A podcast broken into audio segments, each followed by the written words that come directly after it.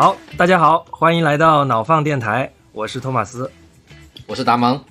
呃，今天呢，我们请到了一位老朋友啊，我们请到了一位嘉宾，呃，何忠诚，他是我们呃很多年的朋友了。那请这个何老师先自我介绍一下。嘿哈喽，大家好，我是何忠诚，也是 F 二的呃科技媒体 F 二的首席内容官。然后我自己也是一个消费电子的一个爱好者，可能。今天能来到这个现场，可能主要是因为我玩这个 Apple 的设备比较多。然后呢，可能相比于大众呢，我这个玩 Apple 的设备是每年每一代都在玩。可能相比于大家这种断代的去了解，可能信息了解的更全吧。对。啊，我可以补充介绍一下啊，那个何老师曾经在 Apple Park 独家采访过 Tim Cook，所以我相信对苹果的产品会有更更深入的了解。那今天我们聊的呢，就是一款苹果的产品啊，或者说我们可以从这个这款产品开始去聊一下整个呃智能家居目前的这个生态跟现状是怎么样。呃，因为刚好何老师也刚刚装完了一套新房嘛，啊，据我了解，应该是按照呃目前最可呃可行性最强的这种智能家居的这种方案来打造的。等一下我们可以聊到。那现在我先聊一下这个我们这个苹果马上要发布的这个新品吧，叫 HomePod 第二代吧，应该是这样。这个应该是呃这两天呃第一批的这个媒体的评测就就会出了。那那个何老师应该是已经玩到了对吧？因为我我自己是买了一台，但是还在路上，现在还没发货。对对对对对，要不呃忠诚你先介绍一下这个新一代的 Home HomePod 都有哪些这个特特质啊？OK。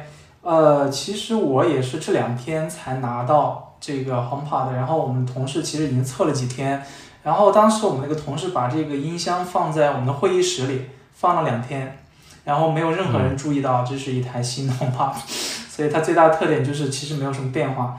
嗯，OK，嗯，它第一上手就是轻了很多，但是我们知道音箱变轻了其实并不是什么好事儿，因为它意味着它硬件单元的这么一个缩水。呃，所以我觉得这次让我觉得挺匪夷所思的，就是说苹果很罕见的发更新了一款五年没有更新的一个产品，然后它的硬件配置是进行了一个还蛮大的一个缩水，比如说它的这个高音单元应该是从七个降成了五个，啊，当然这个可能听感影响不大，但是这个低音单元啊是从四点五英寸，啊四点五寸变成了四寸，当然这个低音单元对实际听感我自己感觉就是影响还是蛮大的。我不知道，就是两位你们听音箱，因为我我我是那种也不能叫木耳吧，但是其实我没有太多的追求，我也没有很办很好的用那种玄学的语言去去分析这个音质，我只能讲自己的主观的感受。我不知道你们二位很关心说哦，我拿到这个音箱有什么样的体会呢？呃，我先说我吧，我有两个设备，一个是哈曼卡顿的啊，一个是华为的这种音箱哈，基本上都是千元机。就千元机对于我来说呢，就是完全够用了，啊，我不知道这个这个托马斯，你你那边什么情况？反正我是听不出来那种很贵很贵的啊，千元机对我来说够用了。对我们我们这个播客的名字叫脑放电台嘛，那其实我们在第一期的时候呢，我们就聊到了脑放这个事情，所以就能看出我们对这个 HiFi 这件事情的态度啊，其实是相对怎么说呢？相对理性吧，就是我们。呃，对我自己来讲也是，因为我 周围有很多朋友，他也是玩 HiFi 的，也有玩这个 AV 设备的。那那从我自己来讲呢，呃，可能我很很小的时候，我我我爸就买了一套这个呃五点一的这个家庭影院，那个时候刚刚出来，那个给我的震撼还是很大的，因为在物理上，你手你第一次能听到来自不同方向的声音嘛。呃，包括一个重低音，当然现在看那套设备其实也是很普通的设备啊，它不是真正的 HiFi 设备或者是 AV 的高级设备，但是就给我很震撼的听感。那除此之外呢，我觉得我我我对自己的定位也是偏木耳的，就是我其实很多时候听不太出来，呃，特别好的声音跟优秀的声音的区别。这个我们其实在脑放电台第一期里面聊到过，就是人类其实对于优秀到卓越的声音的判断力是比较低的。那我们其实也。不太相信换一根线，或者是呃这个用不同的电会导致音质带来很大的变化，甚至是换一个这个这个呃呃垫脚。所以我自己来讲呢，我其实没有太贵的这个音响设备，我基本上也是以苹果的为主。那我我有第一代的，我从第一代的 AirPods 开始用到第二代到 AirPods Pro，然后 AirPods Max 我都有。那我知道 AirPods 甚至到 AirPods Max，其实对于 HiFi 玩家来讲都是觉得很差的，但是对我来讲，我觉得已经完全够用了。然后，呃，HomePod 第一代其实我没有用过，但是我有一个 HomePod Mini，啊，HomePod Mini 的音质其实差强人意，但是对我来讲，我用它来这个做这个日常的这种听听听歌呀，我我觉得也够了啊，大概是这个状况。所以我们其实蛮关心这个。第二代 HomePod 从规格上看是减配的，对吧？对。那从听感上，或者是从这个实际的感受上，它有升级呢，还是有降级呢？这个比较见仁见智啊。我们几个同事，其实我认为是听感是变差了的，就是，呃，它主要是低音，我觉得明显能够就是一耳朵的区别，你能感觉到它低音是弱了的，但高音可能表现差不多。但是这个喜好可能不一样吧，因为有些人觉得，我有些同事觉得第一代那个轰头的感觉很重，那个那个轰头的感觉，就是因为它那个低音的下潜足够深，你你如果放在家里，它是很扰民的那种低音，哦，穿透性很强。但这一代就我觉得就是明显削弱了，当然这个肯定是跟它的这个音频单元，呃。减配我觉得是有关系的。另外，它这个 WiFi 五也变成了 WiFi 四，但这个很多人不能理解哈。我也看到托马斯在微博上发了这个。那这个其实我解释一下，那其实它是因为更换了 SOC 带来的。它是从 A 八变成 S 七，因为 A 八是一个手机芯片，手机芯片搭载比较前前沿的这么一个呃这个 modem 或者说这个音频的呃这个无线传输的。芯片是是是是可以理解的，但是手表其实没有必要用最新的这么一个传输的芯片。明白。所以它的这么一说我就完全理解了。对，嗯，明白了。那个只能说 Tim Cook 的这个刀法真的是非常厉害。他他的这个，因为他是供应链管理出身的嘛。那这颗 S 七对吧？它的这个手表的芯片用在音箱上，甚至都不用做任何的改改改变。啊，但实际上我觉得 WiFi 四跟 WiFi 五，它这个带宽应该也是足够的，对吧？对，对于音乐的传输其实足够的，就是反正在我使用过程中，我没有觉得说它有明显变快，我也没有觉得它明显变慢。OK，所以你的听感是下降的，那有些同事觉得还是不错。但是这个仅限于说你把两代放在一起，精确的对比。但是如果你拿到一个新款，你不会觉得说哦，它不够用。它绝对的价格足够对得起它这个价格，我觉得是。所以我们可以理解为它应该是一个不升不降的一个一个一个状态，对吧？然后它另外还增加了两个那个 sensor，一个温度传感器，一个湿度传感器。但这个就是聊胜于无吧。哎，我还记得那两个，我记我记得那两个传感器是不是那个 HomePod Mini 也是有的？HomePod Mini 原来是有。但是它没有激活出这个功能，好像是这次更新，好像是把这两个功能给激活出来了。对，十六就是它有 sensor，但是没有更就是激活那个功能哈。好像是这样，这个我没有验证哈，我好像在网上看到网友这么说。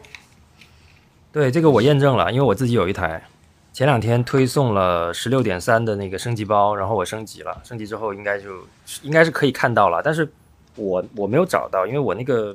界面里我没找到那个温湿度的地方。它的界面并不是在那个音箱里面，而是在你那个家庭那个 app 里面有一个环境嘛。你点开环境，它就会显示你所在房间的温湿度。对，但我那个环境显示的现在是我空调的那个传感器的那个温湿度，所以我不知道它是不是有有有呃被被覆盖了啊。反正呃呃，但但对我来讲，我我还挺喜欢有一个这个温湿度传感器，是因为这个。你就少部部署一个一个单独的设备嘛？是，因为我现在的温湿度传感器都是那种蓝牙的，呃，米家的那个那个。是我也是。所以它还要还要换电池嘛？对。而且广空炮就没有这个问题。而且广东这边回南天嘛，你看前一天的这个湿度百分之三十多，有一天突然飙到百分之八十，我就会设一个提醒，就当这个这个湿度到了百分之七十五，就提醒我关窗。我觉得这个非常好，因为。确实，因为我我们我们在深圳嘛，这个呃是很受这个回南天或者是湿度的困扰，因为它可能就是像你说的，突然一下就变变湿了。等你反应过来的时候，你这个全家已经已经不能幸免了，对吧？但如果他有有一个有一个这样的提醒，会好很多。OK，那我看到这一代的 HomePod，因为呃，我我上了它的官网啊，虽然还没拿到，他给他定呃呃第一个头条的这个首屏吧，给自己做了五条定位。第一条叫令人沉浸的高保真音质，这个刚才我们聊过了啊，基本上可以说打平一代啊。那第二个叫有头脑的助理，那这个应该指的就是 Siri，那这个我们也不展开讲啊。然后第三个是各个 Apple 设备的默契搭拍档，我我还然后跟操控智能家居的好手，这两个应该是一个意思。那呃，在智能家居这块儿，你们有对 HomePod 做测试吗？呃，智能家居这一块其实还没有来得及做测试，因为它这一代相比之前的一个区别就是支持了 Thread 协议，那这个协议也是 Matter 那个协议里面的一个底层的一个传输层。所以是这个影响比较大，当然这个也不是新东西啊，就是之前的 HomePod Mini 啊，也也都支持这个。上一代的 HomePod 支持这个 Matter 吗？呃，不准确的说，应该说它是支不支持 Thread 协议，它跟 Matter 没有关系，Matter 是一个应用层面的，就是说它是一个认证，更多的是针对智能家居的一个认证。OK，上所以上一代是不支持这个 Thread 是吗？对，但 HomePod Mini 是支持的。啊，所以我这台其实。仍然可以继续 作为这个家庭中枢来使用，是来兼兼容那个。我自己有一个感受哈，就是因为大家知道苹果的这个 HomeKit 的，呃，它是需要一个中枢，这个中枢必须是一台 Apple TV 或者 HomePod，对，嗯。但是呢，我自己之前是用 HomePod 做中枢，但是经常会出现一个什么家庭中枢未响应，就是它经常会断线，我不知道是不是跟这个。稳定性有关系，但是我自从换成了 Apple TV 之后就稳定多了。了解，这个应该跟第一代 HomePod 的那个那个芯片有关，因为据说发热很大，是吧？你你是有一台第第一代？对，第一代我有两两个，都是配对的。了解。好，那既然聊到这个这个 Matter 啊，聊到这个跟苹果的这个智能家居的兼容啊，我觉得可以进入我们今天的主题啊。今天我们虽然是。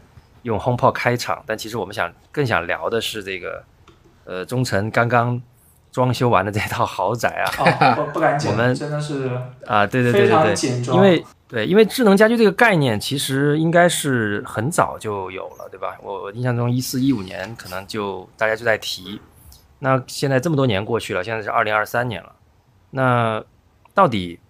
呃，忠诚，你觉得什么？我们我们应该如何定义这个这个智能家居这个东西啊？到底什么我们可以把它算作是一个智能家居啊？呃，智能家居这个概念，其实可能大家从影视作品、流行文化里面了解比较多，比如说那个呃钢铁侠的那个家，包括他那个语音操控的 Jarvis 是吧？嗯，对对，其实智能家居更多的就是还是以传统的这种灯光啊、家电啊。把它赋予了一个智能的功能，然后来实现一些实现一些便捷化的操作。其实，在我看来，其实还是比较简单的。当然，这个它未来走向何方，我觉得肯定是千人千面的。我觉得这个肯定是跟智能手机的逻辑不同，就是它是一个去中心化的，不是说你靠一台设备去操控你所有的东西，而是所有的东西是围着人转的。因为我们现在看到，其实很多的。在前些年哈，我们会觉得说整个科技走向一个中心化。所谓中心化，就是所有的东西你都得靠手机去操控。你用手机去点外卖，你用手机去打车。但是在智能家居里面呢，它它是一个独立的一个一个封闭的空间。那在这个封空间里面，我觉得人是主体。所以说这些设备，我觉得它未来的走向一定是服务于人，而是人围着呃设备围着人转，而不是说人去被设备所所控制。我觉得是这么一个逻辑。Damon，你有哪些智能家居的产品啊？因为我估计你最少，所以你先说。智能门锁。哦，你有你有智能门锁。智能门锁这个应该算是呃比较早期的智能家居的单品了吧，也比较火爆火的智能家居的单品。对。呃，所以但是我觉得这个智能门锁呢，结合刚刚何老师讲的那个点哈，它其实还没有形成一个就是。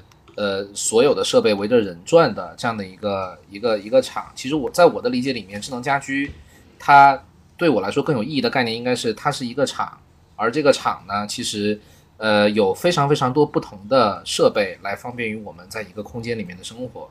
所以这个智能门锁这个东西啊，就 是呃，我觉得呃，对于我而言呢，就是我接触第一个智那个智能家居设备，但是未来我觉得，如果说我要进入到智能家居这个概念里面去，我应该重新去把我家里面的电器都这个智能家居化啊，哈哈，是这样子。对，因为我呢是在两年前吧，也也装了一套新房嘛，呃，二零二零年的时候，然后呃，因为你装新房，你会换很多的家具，呃，换很多的家用电器，我就发现呢。几乎所有的这个家用电器啊，它都被智能化了，就是你都可以叫它是一个智能家居产品。我举个例子啊，就是我们家那个我们家的冰箱是可以连 WiFi 的，然后呢，我们家的洗衣机也可以连 WiFi，洗衣机是 LG 的，我到现在都没有能够把它连上网。那这儿我就想问你个问题啊，托马斯，就是你比方说你的冰箱也连了 WiFi，你的洗衣机也连了 WiFi，你的空调连了 WiFi，你是需要通过三个 App 来控制呢，还是？你就是集成在某一个软件上，还是你就通过声音就可以了？对，这就是我想说的。我我先说完啊。我们家的净水器也是可以连 WiFi 的。我们净水器是是沁园啊。然后呢，我的电饭煲也可以连 WiFi。就但你看这个这些产品，比如冰箱连 WiFi 做什么呢？它可以在一个海尔智家的 APP 里面。是，我也有。因为我是卡萨帝的啊，你也有啊。我是卡萨帝的这个冰箱。然后呢？你可以通过这个海尔智家的这个 A P P 呢，去调远程的调你这个冷冻室跟冷藏室的温度。你是调，它不是有个变温区嘛？你可以从零下四度调调到这个零下二十度，调到零上四度，有一个区啊。然后每个区你可以设定什么极冻啊、极冷啊，大概也就这个，也就这个功能。洗衣机呢，我因为我至今没有连上，所以我也不知道它到底连上了能干什么。它那个 WiFi 始终连不上。然后净水器呢？是沁园自己有一个沁园智能什么的 A P P，然后它会显示你的滤芯还有还有多少就就没有了。然后我的电饭煲是米家的，就是我后面换了一个米家带 I H 那个压力的一个一个电饭煲。最早的一个松下的是那个没有智能，但是我当时买了一个米家的，这个就有意思了。因为我们家有小爱同学嘛，因为等一下我会讲到，我们家有其实有有有有有这个米家的一套跟这个 HomeKit 这两套是在并行的。那它这个智能智能电饭煲可以干嘛呢？就是它煮好饭之后，小爱同学会忽然说一句话，说饭煮好喽，就在客厅有一个小有个小爱就会说饭煮好喽，就是这样。当然你可以，据说你可以拿那个我我其实刚装的时候也点进去看了，你可以选什么煲仔饭啊，选什么。煲汤啊，但说实话，我以上介绍到的这四个设备，我只在刚买回来的时候那头一个月用过，后面就再也没打开了。我后面手机换了之后，我那个冰箱的、洗衣机的、净水器的 APP 我都没有装。我不知道那个忠诚你你的状况是怎么？这个我特别有感触哈，因为因为我也有很多东西也是有这种 WiFi 跟屏幕的小家电。然后我不讲我自己，我讲我特别有意思的一个事儿，就是我给我外公买了一个，呃，榨汁机，呃，是料理机还是榨汁机啊？就是，嗯，它是米家的。然后呢，它其实你不通过手机是完全可以操作这么一个设备的，你可以通过旋钮，然后上面也有字，对吧？但是我外公呢，就是后来换了个手机，他说你一定要给我米家装上，你要把这个 app 装上。他后来你会发现，他使用这个榨汁机榨豆浆的时候，他一定要用这个手机去操作，而不用那个机器操作。就我觉得人被异化了，就是，就他习惯性的用用用手机去操作这些东西。我觉得这个可能就是智能家居的一个第一阶段的一个水平，就是大家认为智能家居就是要手机当成遥控器来操作。啊，我觉得这个是真的是很有意思，还有智能，包括一些牙刷啊，夸你刷牙刷的太棒了，然后用冰箱去查看食物的，用手机看食物的保质期，然后包括以前还买过一个杯子，那个杯子上呢就是可以显示它的这个温度水温，这个还蛮实用的，我觉得。但是那个那个那个的匪夷所思在哪里？就是它那个杯子是透热的，它如果是热，你手一摸你就知道它是烫的。所以呢，其实，在这一点上，因为我跟忠诚，我们之前也交流过很多次嘛，我觉得我们是有一个共识的，就是在现阶段的这个智能家居的产品里面，我们认为控光或者说这个智能光控的产品，可能才是现阶段的智能家居的一个核心功能。因为刚才我们介绍了很多所谓的智能家居产品啊，这个所谓就是加个 WiFi 模组嘛，它能联网了嘛，就变成智能智能家居了。但是都有一些这种。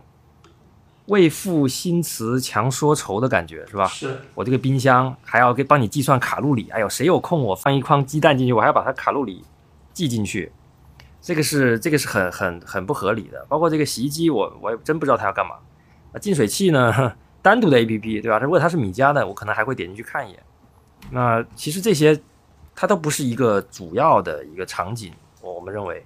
那刚才提到的智能光控，说白了就是对你房间里面光线的通过通过这个智能家居的方式去控制的这种能力，那就包括了对灯、对窗帘等一系列的这个产品的控制。那这个呃，忠诚你应该很有体会，你刚刚装完，是，你能不能讲一下你们在这个智能光控这块是怎么弄的？呃，对我很同意你说这个控光是智能家居的核心哈。因为目前你可以改造的东西，其实光是相对容易改造的。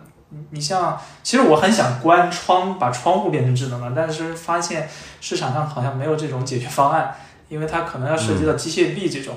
所以像灯光，我觉得是相对比较简单的，因为每个人家里它有很多路光灯光嘛。就比如说，对，就一个简单的场景，就是你出门，你出门你要关关灯，你要走，你到每一个屋子里游走一遍。然后有些地方你还不容易碰到，所以这个就是很麻烦的事情。然后还有一个场景就是痛点嘛，就是半夜起床摸黑嘛，或者回到家里摸黑，它有些地方它是没有装这个双控开关的，那你怎么解决？所以我觉得这个光控呢，它不仅仅说是给传统传统的这个开关上赋予一套新的。而且它可以解决一些你原有的痛点，因为你原来是必须是通过机械开关，就是你手去碰，但是后面你就可以变成语音啊，或者改成自动化，我觉得这个是比比较重要的，就是比较有意义的方向。对，这个说到说到这个开关啊，我其实我我觉得为什么说智能光控是现阶段这个智能家居的核心功能呢？因为如果大家都装修过啊，都应该清楚啊，就是家里最麻烦的就是你要去做那个电。电线的那个布线，对吧？然后你就会发现，我们在家里面，我们先不管智不智能，你会发现最多的按钮就是控制灯的按钮。啊，传统，然后尤尤其是传统的这种客厅呢，包括现在其实现代装修讲究的还有这个光的层次，对吧？无主灯设计。现在的这个对无主灯设计，哎，我我们家就是无主灯设计，我相信你也是，对吧？这个无主灯设计呢，就意味着你有好几个开关要控制同一个环境内不同的灯源、不同的光源。在过去的没有智能家居的环境里面呢，其实到最后啊，最后的结果就是因为太麻烦了，六个开关，摁而且摁每一下，因为在过去有那种非智能，但是它也试图提供什么冷光、暖光的解决方案，对吧？摁一下是冷，摁摁再摁一下就变暖，再摁一下是中中性光，就变成说。啊，我这我的客厅确实有有有射灯，有有灯带，有有有主灯，有这有这有那个，包括我那儿还有一个台灯，对吧？有一个落地灯，搞得很好。但是真的你住进去三个月，你就你就放弃了，你就是会开那个最亮的，就结束了，对吧？因为太麻烦了。我觉得这个这个恰恰也是这个我们用智能家居要解决的问题，就是你这么多路光，如果都靠你来控制，太费劲了。那如果如果能通过智能的方式来实现呢？它其实就变得真正有有有效了。然后再说到这个装装开关，呃，大家如果装修过知道，这个双控的开关其实是要走两条线的嘛，对吧？对。那个成本其实是很高的，就是电工给你算钱的时候，哦，这个双控哇，直接就乘以好乘以二还是乘以三，给你跟你算那个。要不按平方，要不按线的钱之类的，好像都是这么算。对对对对对。所以呢，这个。我当时装修的时候，我在那个我们家有一条有一条走廊嘛，按照原来的这个设计，你肯定是要做双控的。但是我当时就跟那个呃设计师说，你在这儿给我留一根零线，一根火线就行了。我后面其实就是两边各装了一个智能开关，它不接任何这个控制线，我就只是接电，然后就可以实现各种各样的功能，包括你可以定义。呃，其实我我我我可以简单解释一下，就是我们现在说的这个智能家居来来控光，我我我们其实。选择的是这个智能开关，等一下可能忠诚可以解释一下为什么我选开关而不是灯啊？那我们这个开关呢，它其实看起来外观上跟普通的开关是一样的，呃，设计感也也不错。那如果你完全不懂什么智能，其实你摁一下它就关了，再摁一下它就开了，它就它它首先是承载普通开关的功能，然后在此之上呢，你才可以赋予它智能的这个这个这个控制能力。这个其实是我们现在做的这个，我们我们在用的这种智能开关，因为我之前其实看过一个欧洲拍的吧，一个讽刺短片，就是开场是一个男人在家里醒来，他是一个智能智能之家。那个片子很老了，所以那个分辨率都很低。然后就是他一一直在说啊，我要开灯，我要我要看电视，我要出门，打开门关门，然后这个整个家就很智能，很智能。之后呢，然后他就出门了，就就非常的开心。结果回来的时候呢，下雨了，然后他又这个摔了一跤，就是什么脸上受伤了，然后呃声音又沙哑了。结果到门口呢，就因为他这个。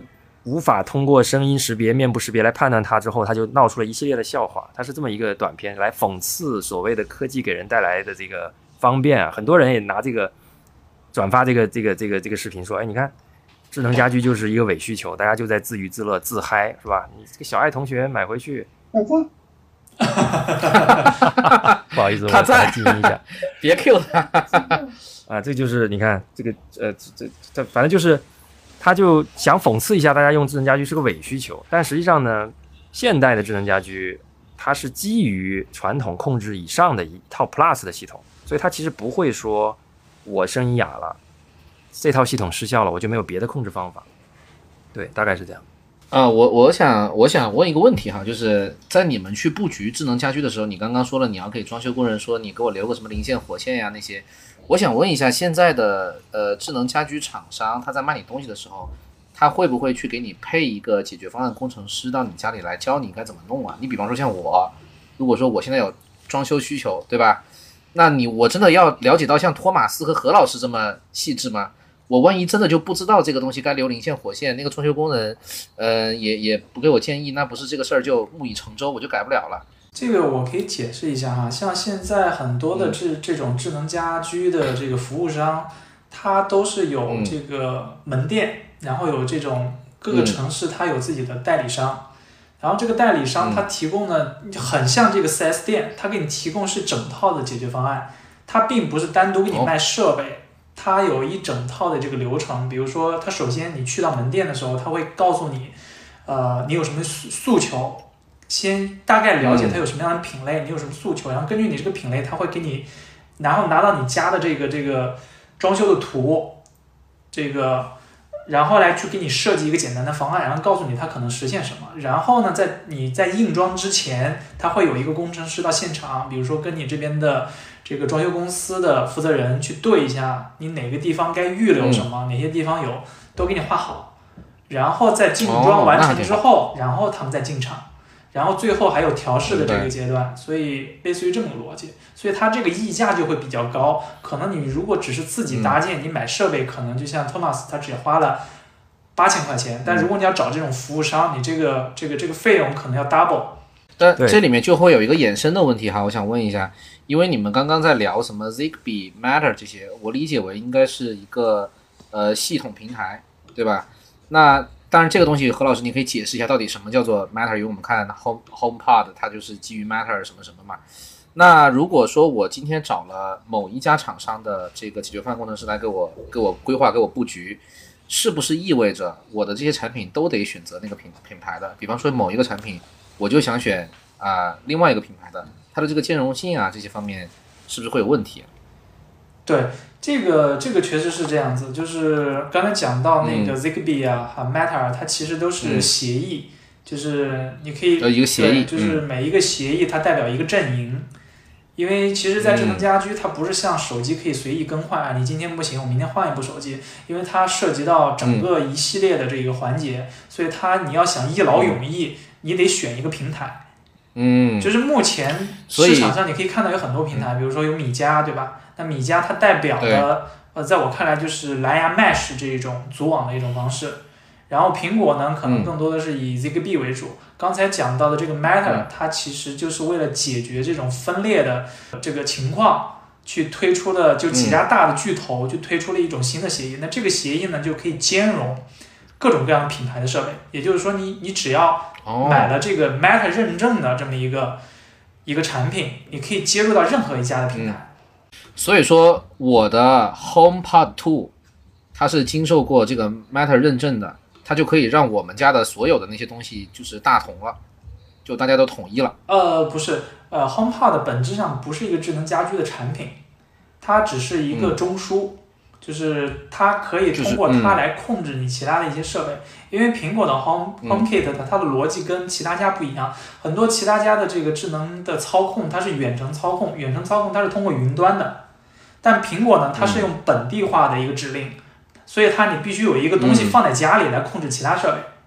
它为什么要这么做呢？这么做的一个好处就是安全，因为你如果你的网断了，哎，你这些东西都失效了，那就很扯。然后你这个，如果你全部通过云端的一个操作，也可能存在被黑的这么一个一个风险。所以这可能是这个我这个我很有体会，因为曾经呃一两年，应该是一两年前吧，有有过一次米家的那个服务器出问题，那。苹果呢就没有这么这个问题，因为苹果呢它是在本地有一个中枢来做来执行这些指令的，啊，包括呃 HomePod Mini、呃 Apple TV、HomePod 都可以，甚至 iPad 都可以。我我最早的时候还用一台 iPad 做过一段时间。的，呃，嗯，然后刚才我补充一下那个刚刚才 Damon 的问题啊，呃，Zigbee 蓝牙 Mesh 跟 Matter 这个是协议端的协议层面的，就是它用什么样的。底层的语言呃连接方式，哎，底层的语言来来连接到这个网络里，就是就像我们我就像我们现在所有的设备，呃，比如说电脑、手机，通常是通过 WiFi 来连到我们家的路由器来上网的。那这些智能设备呢，大部分不是通过 WiFi，除了我们刚才讲到的那些什么冰箱、洗衣机以外啊，大部分的智能光控的这种主流的设备呢，它会通常会采用另外一种协议来。来来来连到这个网络里面，那这就是 Zigbee、蓝牙、Mesh、Matter 这些东西。那另外一个系统就是你要去做抉择的，实际上就是整个整个这个智能家居的系统。那就现在比较主流的，其实就是像米家，这个是小米小米这个呃做的。呃，第二个就是苹果的 HomeKit，然后可能海外还有 Alexa 是吧？然后这个国内的绿米就 Aquara。他们也也在做这个系统的这个层面。那绿米呢？呃，刚才刚才我们提到的这种装修的这个一体化的装修方案商里面，应该做的比较主流的就是绿米。对，绿米主要是做以 HomeKit 为主的这么一个服务商。对，早期的绿米其实是米家 HomeKit 都做的。对。啊，它甚至是小米供应链的嘛，它叫绿米。对。但现在可能逐渐就是不是开始转向 HomeKit 了？但他还在给米家生产。一些设备还是它的代工，但是更多还是可能 Akara 它它要走一个自营的品牌吧，所以就另外有一个品牌。明白。这里插插一句闲话呀，我感觉这个小米供应链的这个厂商啊，现在都有这种单飞的迹象啊。嗯，应该是比较尤尤其比较明显的一家。OK，那说回我们这个，说回我们这个智能智能家居。哎，我想问一下，刚刚那个何老师说的，就是我们都是本地网络嘛，然后那个我通过那个 HomePod Two，我就通过那个 HomePod Two，我告诉他，对我现在通过 HomePod Two，我告诉他冰箱的温度帮我调到几几几度，然后我不管这个冰箱用的是 Mesh 协议还是用的什么 Zigbee whatever 的，它都可以帮我调，对吧？你你兼兼容才可以，不兼容就不行。我们讲的兼容是不是协议的兼容了，而是另外的某一种东西的兼容？就是它支不，它必须得支持 HomeKit，你的嗯 Siri 啊，苹果才可以。它必须在 HomeKit 的体系里面，或者是米家的体系里面，它才可以。所以我要装房，我要去买这些东西的话，我只要去呃管，就是就是在 HomeKit 里面去选，或者是说在米家的这个体系里面去选就行了。对，如果你要买，嗯，如果你要。要选择装修，要选择一套智能家居的方案，你首先要选的就是系统。嗯，就是你要选米家、HomeKit 还是其他？忠诚，你选的是哪个系统啊？呃，我先讲一下我选择的这个逻辑吧，就是你怎么选对一个平台？因为我觉得第一个呢，就是它这个智能化的便捷程度。那这个智能化便捷程度，我觉得取决于两个东西，第一个就是传感器。就这个传感器是否丰富，因为它决定了就是能不能千人千面，能不能适应你。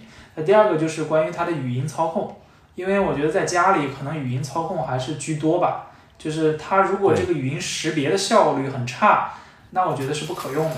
对，所以第一个呢就是关于传感器的丰富程度，那我认为这个可能各家都差不多。小米可能米家的更更胜一筹，就是它可以选择的 SKU 是非常非常多的。那第二点呢，就是刚刚讲到这个语音，我认为语音里面识音效果最好的，就是识别你的声音效果最好的，应该就是苹果。就是说刚才讲到这个 HomePod，HomePod 我认为是所有智能音箱中对识别，比如说 Hey Siri 这个激活的准确度是最高的，没有之一。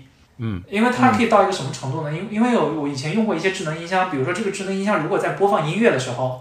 你在呼呼唤它的时候，它是听不见的，因为这个声音把你声音给盖过了。但是苹果，哪怕你有很大的声音，你在你一个家里面的一个墙角的位置，你轻轻喊一声，它都能识别。我觉得这个是很惊艳的，就是它从来不会半夜的时候突然跳出来一说，哎，我在呢，就就很吓人。小爱同学以前经常会半夜里面叫出来声音，所以 所以我会觉得说，嗯，苹果的这个拾音效果是最好的。当然这是第一点。第二点呢，我就是觉得，因为我是苹果的全家桶，嗯，所以我会随身带着 iPhone，我有 Apple Watch。那我在这个情况下，我家里哪怕不不部署这个 HomePod，我也可以随时的呼唤 Hey Siri，就是因为我手表一抬腕，我就可以呼唤，那就真的相当于一个 Jarvis 在你家随时随地，而且我手机也是随身带嘛。那其实我觉得这个是非常方非常方便的。所以我觉得这一点的考虑程度，其实你可以看你主要是哪一家的阵营。如果你使用小米系的设备，那当然它这个生态是最方便的。如果你是苹果全家桶呢，我觉得可能苹果的这个是更好的一个选择。当然，如果是选择 HomeKit 呢，那当然我选的是这个 Akara 为主的这个这个这个方向。当然，Akara 它的 SKU 我觉得还是比较有限吧，所以我是比较期待说这个 Matter 协议。它部署了之后，那我就可以选择，比如说 Elite 啊，还有什么小燕科技啊，那那这么多其他的服务商也都可以融融合进来。对，因为我们知道这个 Akara 的，呃，这这些网关这些设备，它大概在今年会通过一次 OTA 的升级去支持这个 Meta 协议。嗯，所以哦，所以不需要换网关了是吧？是对，就我据我所知，应该是今年他们的那个 M2 的。网关已经开始在海外版的那个 M2 的网关已经开始在内测推送了这么一个 Meta 协议。OK，所以忠诚，你的选择是 HomeKit 对吧？是，因为我以前也用过小米，后来就是反复纠结，觉得说还是随身用 iPhone 这个会比较方便。对，我不知道那个 Thomas，你你的方案，你的方面，我我我记得好像你是双系统对吧？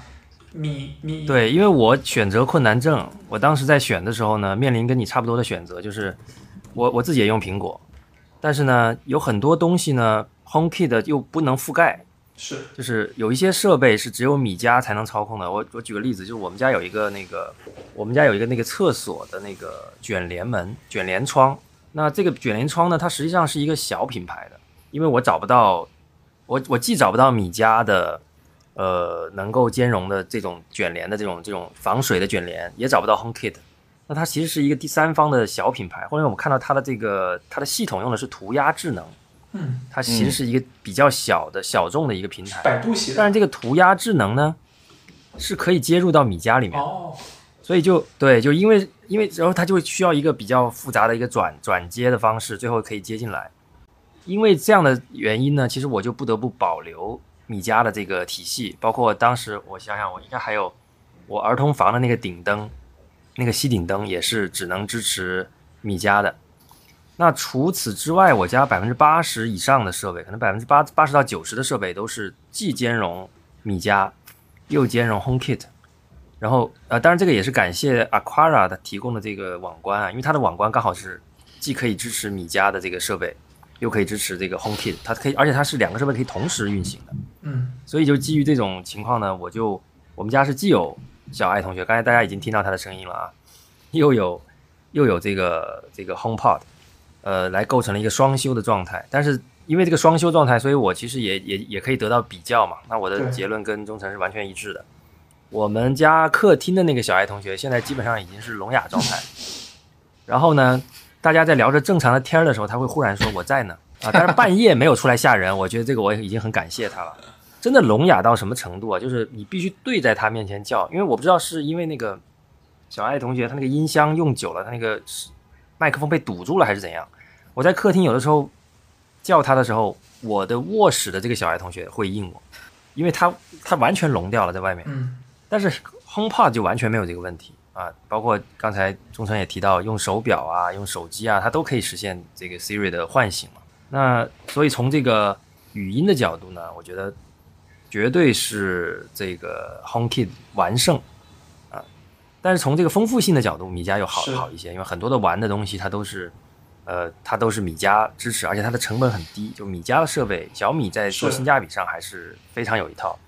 然后我举个例子，我我现在这个屏幕的挂灯，我其实换了一一个了。第一代的我买的这个米家的屏幕挂灯，它其实是非智能的。其实智能光控里面有有一个很重要的概念，就是你一定要让你全家所有的灯，所有的光控都能够在可控的这个范围内。有哪怕只有一个灯不能控，你就会很难受。就比如说我我我我这个电脑的这个挂灯原来是不能控的，它有一个蓝牙的一个开关，实体开关，你必须得摁它才能关掉，就非常痛苦。就等于你躺下了，发现哎，你你让那个让你的智能音箱关灯之后，有一个灯就在那这个这个孤立的在那亮着，你还得爬起来把它摁掉。就好比一个水桶里面最后一个水有一个木板特别低。对，所以所以就必须要解决这个问题，所以后面我又换了这个支持米家的这个屏幕挂灯。那这个屏幕挂灯呢，当然它也只支持米家，所以你看，就是小爱同学，我可能还是得摆一台在这个卧室。但是从我自己的感受来讲呢，这个 Siri 的这个效率是包括主要是在语音上是非常明显的要要胜出的。所以所以这个是系统的选择。那我觉得我我建议啊，就是在。对于对于大家如果想要选的话，尽量在这两个里面选。嗯，我想问一下，刚刚其实我们聊的比较多的是这个灯光控啊，还有包括像提到窗帘啊、什么百叶窗的这种控制啊之类的哈。就是我想问一下，现在主流的智能家居场景里面还有没有什么其他的呀？是这样，我我我先我先简单解释一下，就是我们刚才可能讲了一种智能家居的这个控制方式，就是声声音控制，就是我通过呼唤小爱同学啊，或者是 Siri。来帮我们开灯关灯嘛，对吧？这个听起来还是有点傻，但实际上呢，刚才那个中诚其实提到了，呃，不管是米家还是 HomeKit，它其实有大量的传感器。那这些传感器是做什么呢？它就是在，它就是为为你构构造智能场景来用的。呃，举例来说，我呃最常用的叫做人体传感器。那它是干什么用的呢？比如说我在我们家的呃卫生间门口，我们这个入户的这个换换衣间。我们人一进来，它就它就对有一个人人体传人体传感器。那有了这个人体传感器，你就可以在这个系统里面设置，当人体传感器发现有人进来之后要做什么，这个完全是可定制的。那比如说我的定制就是我的这个灯带就会亮，那就是你你只要进来它就亮了。然后因为我的这个客位在外面，那那它只要感应到人，而且它是可以实现光照在一定亮度之下它才亮，也就是说白天它不会亮。比如说你在卫生间白天不会亮，那晚上你你晚上起来上个厕所的时候，你走到那边它自己就亮了。那这就是一个典型的智能场景，在在在这个 HomeKey 跟这个你家里都可以有设置的地方，你可以设置，它有点像有点像一个小的编程游戏啊，就是你当什么条件发生时做什么事情啊，可以很很好的定义你想要定义的场景。那这个是我用的比较多的，就是人体传感器，进到厕所自己亮灯，然后五分钟后没有人体传感器发现没有人了。再灭掉。那这个中诚，你还有用其他哪些比较你觉得特别好用的智能场景吗？呃，其实门窗传感器我挺常用的，因为这个门窗传感器，大家可能觉得就是说它是不是就装在门窗上，但其实还真不一定。你比如说我的那个，我有一个衣柜，衣柜前面它是有一个走廊的灯的，那我每次开衣柜的时候，我就在衣柜上装了这个传感器，当这个传感器一旦打开，哎，那上面的灯就亮了。那有些玩法其实很多哈，你比如说，你也可以在冰箱门上装这个传感器，然后你也可以在马桶盖上装这个传感器。比如说，你打开马桶盖，那个换气扇就转起来了。其实玩法很多，就是看你自己的。哦，你的换气扇也是智能的？我换气扇不是智能的，只是说我的那个换气扇它是一个通过一个开关嘛。哦。是通过智能开关来控制的。那比如说，我可以实现一个什么呢？就是 Akara 有一个叫人体存在传感器，但我不是认为它特别好用哈。它它有时候会失灵，就是说，它只要监测你在一个屋子里，我设置了一个什么样场景，当我在这个洗手间里面超过了一分钟，就说明我在大号，对吧？嗯嗯。那那它就会开启换气扇。哦。我设计这么一个规则，当然这个东西我觉得是挺有意思的一件事情，因为你想实现一个目标，你可以找到四五种方案，然后你要不停的去试哪种方案效果最好。我觉得这也是折腾智能家居最有意思的一件事儿吧。是的，然后还有这个，你可以设置语音指令。我的指令都是我刚住进来两三个月弄的啊，我已经很久没没人弄了。这个，对，呃不不是很久没弄新的了，但是我有有两个指令是一直在用的，一个叫，呃我醒了，嗯，就是你要我叫小爱同学，我醒了，醒了之后会怎么样呢？他会把窗帘拉开，然后把那个我我不是有一个刚才说的提到那个卷帘吗？它是另外一边进来光的地方嘛？那那个卷帘就通过呃呃米家跳涂鸦智能在跳跳控制它把它打开。然后另外一个就是我要睡觉了，是对应的口口，这个我也有，它就就全部灯全部关灯，然后对对对对降下来。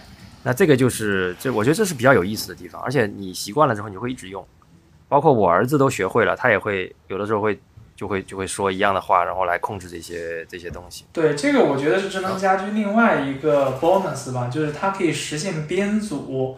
你可以把灯光任意的编组，然后来实现一定的场景。比如说你要看电影的时候，你需要把灯光降下来，你可能只保留几扇灯，因为你要在传统的这个灯控的时候，你你有时候是一路开关来控制四五盏灯，但是你如果每一盏灯装的都是智能灯泡的话，你可以实现每一个灯单独控制。我觉得这个也是一个优势。然后另外一个我用常用的一个点就是离家模式，因为我那个门锁啊，它上面有一个。有一个单独的按键，就是你出门之后，你按下那个键，它就直接激活离家模式。所谓离家模式，就是把你家里面所有的灯光给关了，把窗帘给关上，把所有你需要用的这些开关全部关了。我觉得这个也是挺常用的一个。这个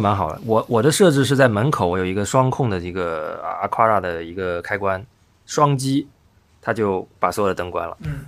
我那个是门锁上直接集成了一个按钮，它有个小房子的按钮，你按一下，它就说离家模式已开启。对，嗯，这就是我觉得这是智能家居呃 Plus 的地方啊，就是相比普通的这个非智能的状态呢，首先你你至少等于它，对吧？我可以直接通过硬体的开关来来实现这种开和关。那第二呢，我可以在很多时候通过一些设置来实现传统的这种。呃，完全无法实现的这种这种功能，比如说门口一键把所有的灯关了，或者是一键把所有灯开了这种这种方式，甚至于呢，我再也不用担心我在离开家以后，甚至我出去玩儿，我们家有一个灯忘关了，灯还好说，空调忘关了，我们现在都不担心了，因为我们目前因为我我是一个那个中央空调，然后中央空调我连入了一个也是 Aquara 的一个控制器，那它可以支持在米家跟这个 HomeKit 里面都可以看到我的这个空调的状态，我至少可以去。可以选择把它全部关掉，所以智能家居最大的好处就是你可能就不用担心这个你家里的电器这个忘记关掉这这这种事情都不存在了。然后那个呃，刚刚我们说了嘛，就是咱们这个线下的品牌商啊，他会给你搞一个呃解决方案工程师这样的人过来帮你出出主意，对吧？但是我觉得应该还是有我们作为。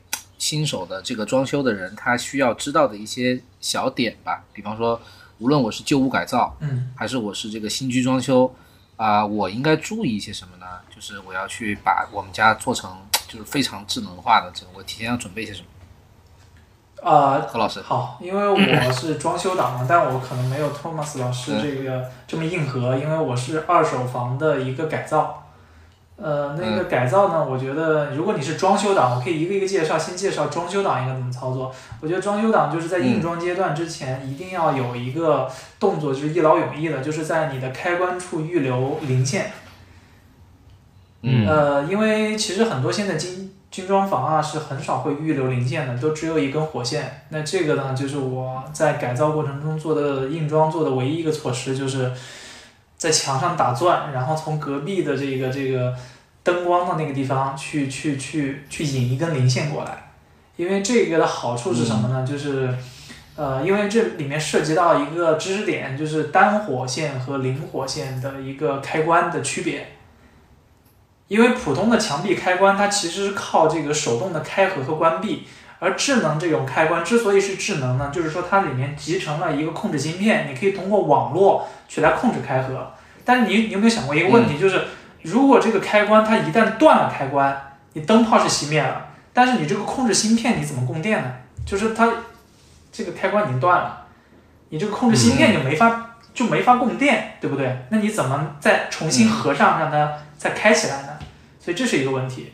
所以呢，那个零火线的道理呢，就是说它单独拉了一根零线来给这个控制芯片来供电，这样你不管是开和合，它都是有电的。所以它现在市面上有两种，一种是单火线，一种零火线。我们认为这种零火线是更可靠的。当然，这个单火线我认为是一个非常聪明的发明。为什么呢？就是刚才讲，你这个一旦断开了。它已经没有电了，你这个芯片你怎么能把它控制开合呢？它实际上零嗯这个单火线的逻辑是什么呢？它实际上还是有很微弱的一个电流，嗯，但是这个微弱电流，当它这个电电流已经到了一个非常微弱的情况下，它实际上就可以实现断开了，所以它始终要保持一个电非常微弱的电流来控制，所以它会造成一个什么样的问题呢？比如说你这个灯泡可能它的瓦数比较小，它可能就会这个小的电流也会点亮它。就会让这个灯一直闪烁，所以我们会认为说这个零装这个单火线的开关，它的就是效果可能不如这个零火线的开关。但是事实上，你从可靠性角度上来，可靠性差距还是蛮大的。对，呃，所以而且这个单火线的开关的成本比零火线还要贵，就是说你花更多的钱，其实体验可能带不了很好。所以我建强烈建议，就是说在装修的硬装阶段，去把这个零线给预留出来。嗯，就是说，如果你是这个这个毛毛坯房啊，毛坯房就可以直接引零线了，呃，但是如果像我这种，你可能就需要去在墙上开钻，然后从附近的这个灯灯灯的那个出口去引一根零线，对，这个是我的一个建议。另外呢，可能还有关于窗帘这一块儿，就是窗帘旁边，我是希望能够预留一个插座。因为你现在的智能窗帘呢，这个电机是需要供电的。当然，我刚才讲的这两个就是对于装修党，我觉得需要注意的。就是说，如果你是，你可能不想打算装修，但是其实市面上现在也有解决方案啊。就是比如说这个插这个这个这个窗帘，现在已经有那种锂电池供电版的了。就是说，你其实不需要，呃，甚至还有一种我认为是非常有意思的一个解决方案，就是它有一个轨道电机。你直接把它挂在窗帘上，它就可以实现一个开合。我认为这是很聪明的一种办法。这个好像各家也有类似的解决方案，叫叫窗帘伴侣，就大家可以看一下。嗯嗯，对，窗帘其实还是蛮重要的，就是智能化的这个效果真的非常重要。大家如果有装过就回不去了，就是这个窗帘自己开自己合，省很多事儿。因为过去我印象中，很多时候你早上起来第一件事就把窗帘拉开，还得走过去，对吧？是。现在基本上可以智能化的解决。还有其他的吗，何老师？呃，还有一个就是，比如说有一些家里面喜欢部署这个摄像头，那个摄像头可能也要预留一个位置。对，然后这里呢，其实你装插座，我都建议你去装那种直接带 USB USB 口的这个插座，因为你装摄像头，你后面再拖一个大的一个插座，其实很丑。我我我在事先设计的时候就预留了这样子，比如说我需要插摄像头的位置，我都是预留 USB 的这种这种。八六插排、插座、底盒，对吧。嗯，我补充一个啊，就是就是我我这个两年前装修的一个遗憾，就是我没有给智能扫地机器人预留一个位置，因为现在的智能扫地机器人，因为我我前不久这个体验了一个云鲸的一个上下水扫地机器人，对，就是它现在已经是可以自动的换水了，那这个自动换水就要求你在提前要留好一个位置，这个位置是可以把水管要接过去的。它必须得在硬装前，在布水电的时候就做好打算，就是我要在厨房的某个位置去留一个空间，要有一定的高度，因为现在这个可以换水的那个机器都都比较高嘛。然后呢，把上水、下水跟电源留好。那因为因为这个呃，目前的扫地机器人的可用性已经非常强了，跟可能十年前差距非常大，因为它有。它几乎就是一台自动驾驶的汽车，对吧？这个比有激光雷达，有什么 TOF，呃，甚至现在有视觉识别的这个方案，用一个摄像头，对，哎，对，帮你帮帮你把整个家里建模，然后还可以逗猫逗狗都可以。那这个这个位置，如果你不预留，比如说现在我没有预留，我就不得不换水箱啊，其实也还行，但是你每次就要把一个净水桶放进去，然后再把一个污水桶倒掉。那如果它变成自动的，这个其实大大减少了这个劳动啊，因为我们现在做很多事情就是为了偷懒嘛。那这个扫地机器人真的，呃，如果大家现在马上要装修，强烈建议大家预留一个位置啊，一定用得上。是这个非常非常的非常的值得。这个我也深有感触，因为我的阳台我就预留了这么一个，虽然我还没还没买。然后我另外还装了一个极热式的净水器。嗯，我觉得也是对于智能家居很方便嘛。就是你以前你可能要烧水，最最传统的是你需要取水再烧水，然后后来就出现了这种净水器，但是你还是要取水。但现在这种即热式净水器呢，就是说你一键它直接就出出的就是那种任何温度的这么一个饮用水。对，这也是我另外一个遗憾。我我现在的机，我现在的这个呃热水机呢，它它是一个即热式的，但是呢。它的水箱是要往里加水，对这个我是我，因为我之前有这个痛点，我每次都需要拿一个水箱过去，那现在就完全省掉这个环节。对，而且经常就是你关键时刻它它没水了，比如你泡面泡到一半没有水了，哎呀，特别难受，你得小跑一路小跑去去接水。对，这这个也是很好的一个建议，就是在你的餐边柜吧，餐厅的位置预留一个水管。嗯，可能要增加一些成本，但我觉得完全值得。嗯，好，那我们总结一下，那这个，哎，我们就聊到这个到底要花多少钱了啊？这个这个环节。那呃，那何老师，你你做这一套智能家居的这个打造，你觉得大概要花多少钱？就是让大家这个听众有一个概念，就做这么多开关啊什么的。我家里应该是有六十三个智能设备。嗯，呃，在米家里看的对吗？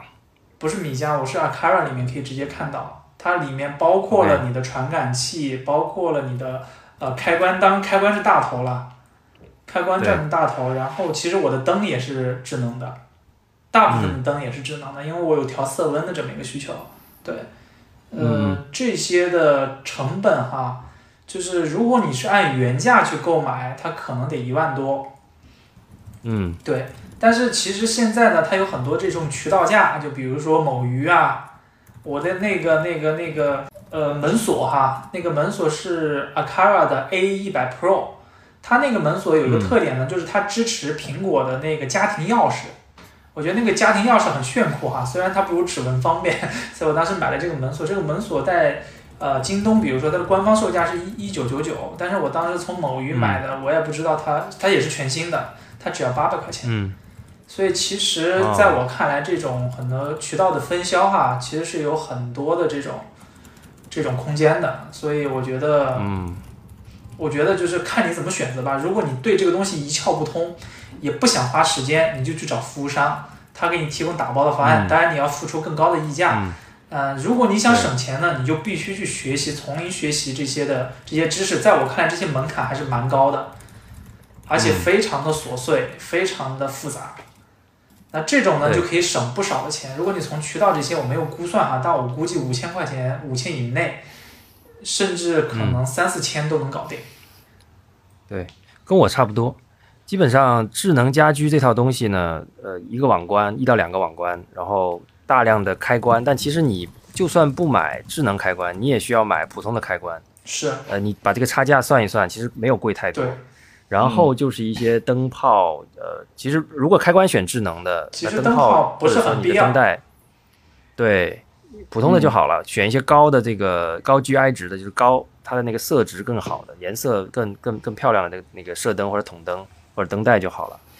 其实成本差不多啊，就是我我当我当时呃两两年前，其实我也写了一篇这个关于装修的，关于这个智能家居的文章。当时我的标题标题党就是就是八千元打造智能家居嘛，呃，其实成本对于整个装修的成本来讲，它是它是占比很小的一块儿，对对对，呃，其实成本不高，但我觉得其实门槛反而不在成本这块儿，就是刚才呃何老师提到，呃，如果你不是很了解，你可以通过服务商来解决这个智能家居的这个设计跟安装的问题，我觉得当然是可以的，但问题是呢。就我自己用下来的感觉，因为我已经用了两年了嘛，基本上不管是 HomeKit 还是米家，你都要面临各种各样的小毛病跟不可以呃不可预见的问题。就比如说今天你叫它打开，它就会说可能无法连接设备。然后在刚刚开始安我刚开始用的时候，我会很紧张，哎呀哪坏了什么一顿重置啊什么。后来发现，你只要把它放在那里不管它。它默默的就会恢复。嗯，所以呃，但是但是这种问题呢，对于一个完全不了解这个智能家居或者不不懂或者说或者说就我就不喜欢折腾这个东西的人来讲，它就是一个很大的负担啊！我今天我今天希望走到这个这个地方，它就会亮灯，它没有亮，啊对我来讲，我就认为它是故障了。但是如果我打电话给我的服务商让他来服务呢，我我觉得首先描述问题，包括解决问题，它本身就是很复杂的。对于普通人来讲，它就是造了造成非常多的这个麻烦。那当然，如果你是一个喜欢折腾的人，你又喜欢去玩一些这种数码的电子设备，然后希望通过自己了解啊，或者是学习来获得一些这种像 Jarvis 这种，或者是像像科幻电影里面的这样这种体验的话呢，我我觉得你可以去。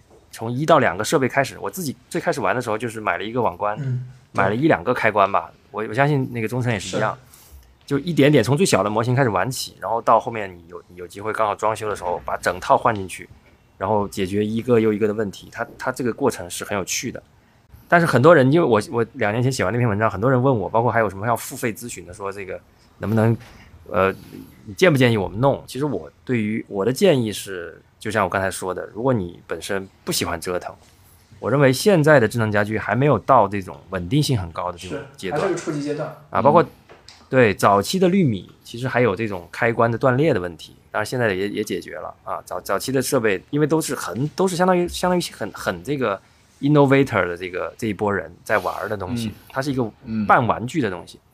那相比你要买一个施耐德的开关，它可能摁摁十万次都不带坏的，对吧？但是你买一个绿米的，你想它在设计上，甚至会在早期的版本会有会有设计缺陷，摁个两千次就断了，那就很那很讨厌。我你要换一个开关，你甚至要叫到电工来来你家来弄，呃，嗯，搞不好还要这个要要阵亡的，对吧？二百二十伏是会出人命的啊。对，所以呢，这个对于对于对于这个普通人来讲呢，我建议就是还是不要那么冲动的来选择全屋智能，你可以从一个小小的东西玩起。可以先买一个网关，配上几个传感器，买两个灯泡，感受一下。是的，嗯嗯。刚刚那个托马斯说到施耐德嘛，我也想问一下，就是二位，你们知不知道那些传统的厂商，他们是否在布局这个智能家居这个领域呢？比方说施耐德有没有在布局这个智能家居的一些设备呢？施耐德我不太清楚，但是嗯，如果你把这个做呃，比如海尔啊、美的啊这些厂商都作为传统对他们是的话。那几乎所有的家电厂商都在做自己的智能，至少都有一个他们自己的 app。对，至少 嗯，但是刚才我已经讲过了，就是大部分独立的 app 的这个使用体验跟必要性都不高，对，而且而且它没有太多的场景让你反复的用，对，所以呃，更加可能呃更加理性的做法应该是要接入一个大的平台，不管是 HomeKit。还是米家或者是其他的什么平台，去加入到它这个体系里面，因为你才能实现我们刚才讲的很多智能场景的设定，否则的话你就是一个孤立的设备，虽然它仿佛有智能的这个这个效果，但其实大部分场景下它是没有太多的复用的。呃，我觉得我们聊了很多这个智能家居的东西，包括呃我们这个刚才开场也聊了一下马上要发布的 HomePod 第二代。啊，我自己也买了一台，呃，我还是蛮期待的。我觉得你应该再买一台。对，我也觉得我应该再买一台，因为这样的话，结合 Apple TV，我们就可以组一个那个杜比全景声了，对吧？是，虽然它这个杜比全景声是一个虚拟的，而且它可以通过你那个 ARC 的那个功能来实现，让这个 HomePod 来作为电视的一个音箱。啊。而且。那个叫 eARC 对，吧？而且它的。而且它的效果是一加一大于二的，就是你一台音箱获得体验，它双倍的快乐，那种快乐，它它因为是立体声嘛，所以它不是一加一等于二，它是大于二。